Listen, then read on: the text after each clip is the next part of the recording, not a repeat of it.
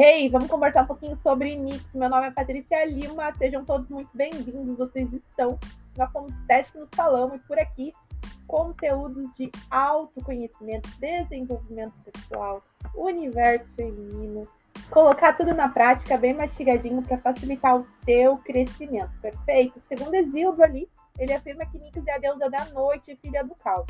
Nesse caso, segunda primordial. Em seguida nasce ali seu irmão Érebo, a escuridão, Gaia e toda aquela galera do início ali que a gente já conversou por aqui. Em escritos de Homero, refere-se a Nix, a deusa da noite, com Ípico, a domadora dos homens e dos deuses.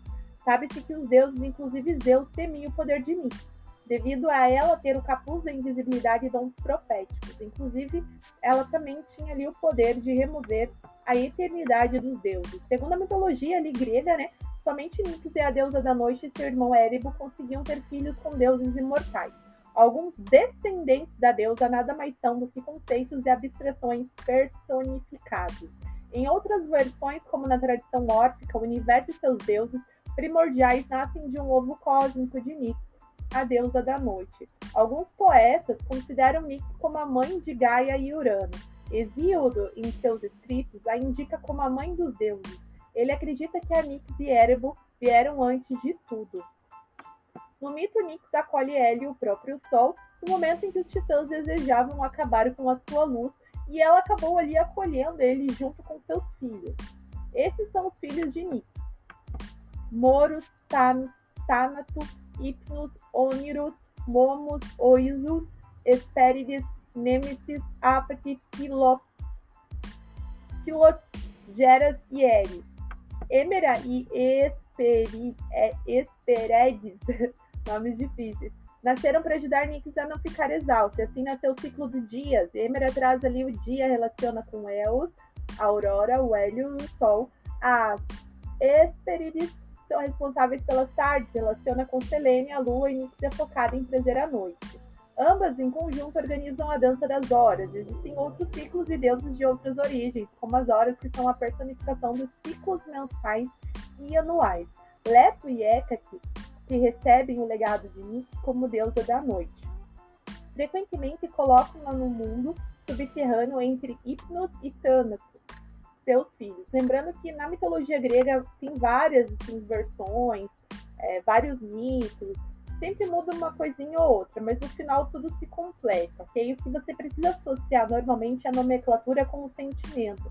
A nomenclatura para ver se você não está vivendo esse mito, né? Para dessa forma você quebrar o padrão do mito e, e, ativar ali um outro que você deseja viver, identificar o mito que você nasceu para viver, né?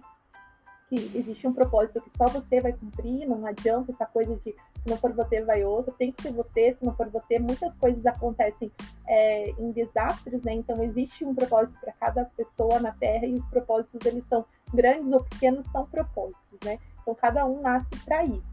Então, identificar aí o nome dos filhos de Nix, entender certinho aquele nome que te chama atenção, aquela energia que te chama atenção, é essa que você precisa estudar, beleza? A gente tem que parar de duvidar. A gente pede sinal, o sinal vem, a gente diz, ah, não é isso. Aí é coisa da minha cabeça.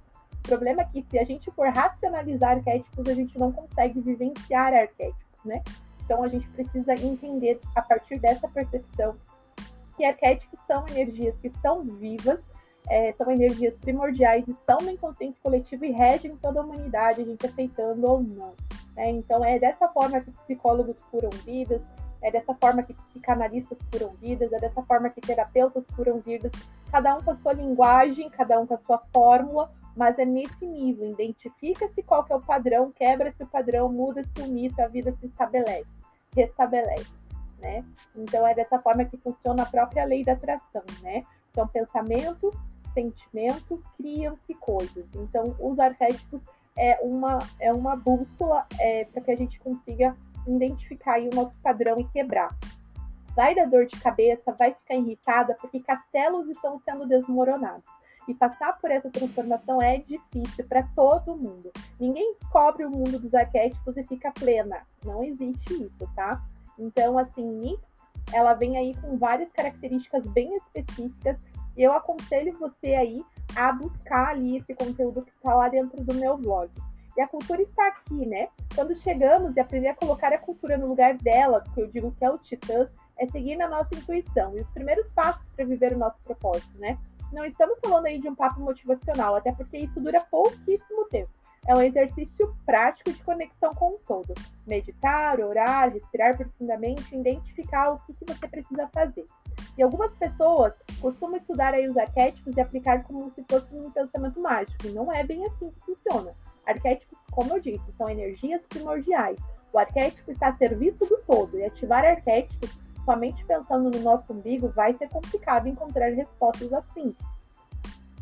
Outras pessoas sentem muita irritação e dores de cabeça, como eu já mencionei, porque ativam arquétipos poderosos, assim como Nick, e querem ficar no boteco tomando uma. Não vai funcionar dessa forma. Os arquétipos estão aqui, como eu disse, a serviço do todo, e cada um tem um propósito, e, e esse propósito precisa ser executado, né? E Nix vem como um arquétipo poderoso para acessar a nossa intuição e desobstruir o que está incumprido.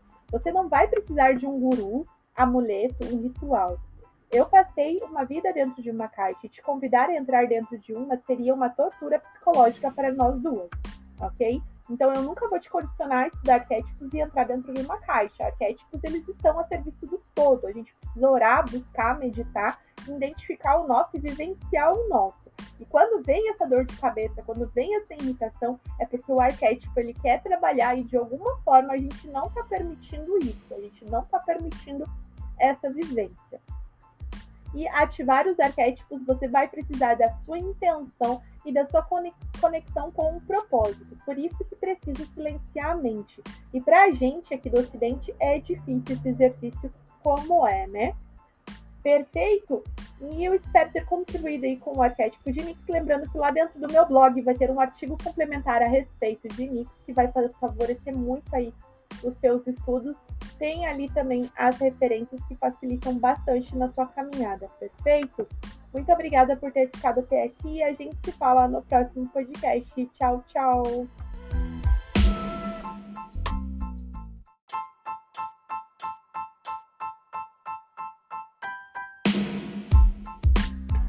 Hey, agenda aberta para sessões de coach holístico. Você pode agendar na Central 41 99780 4678. 99780 4678. Agende hoje a sua sessão. Vem!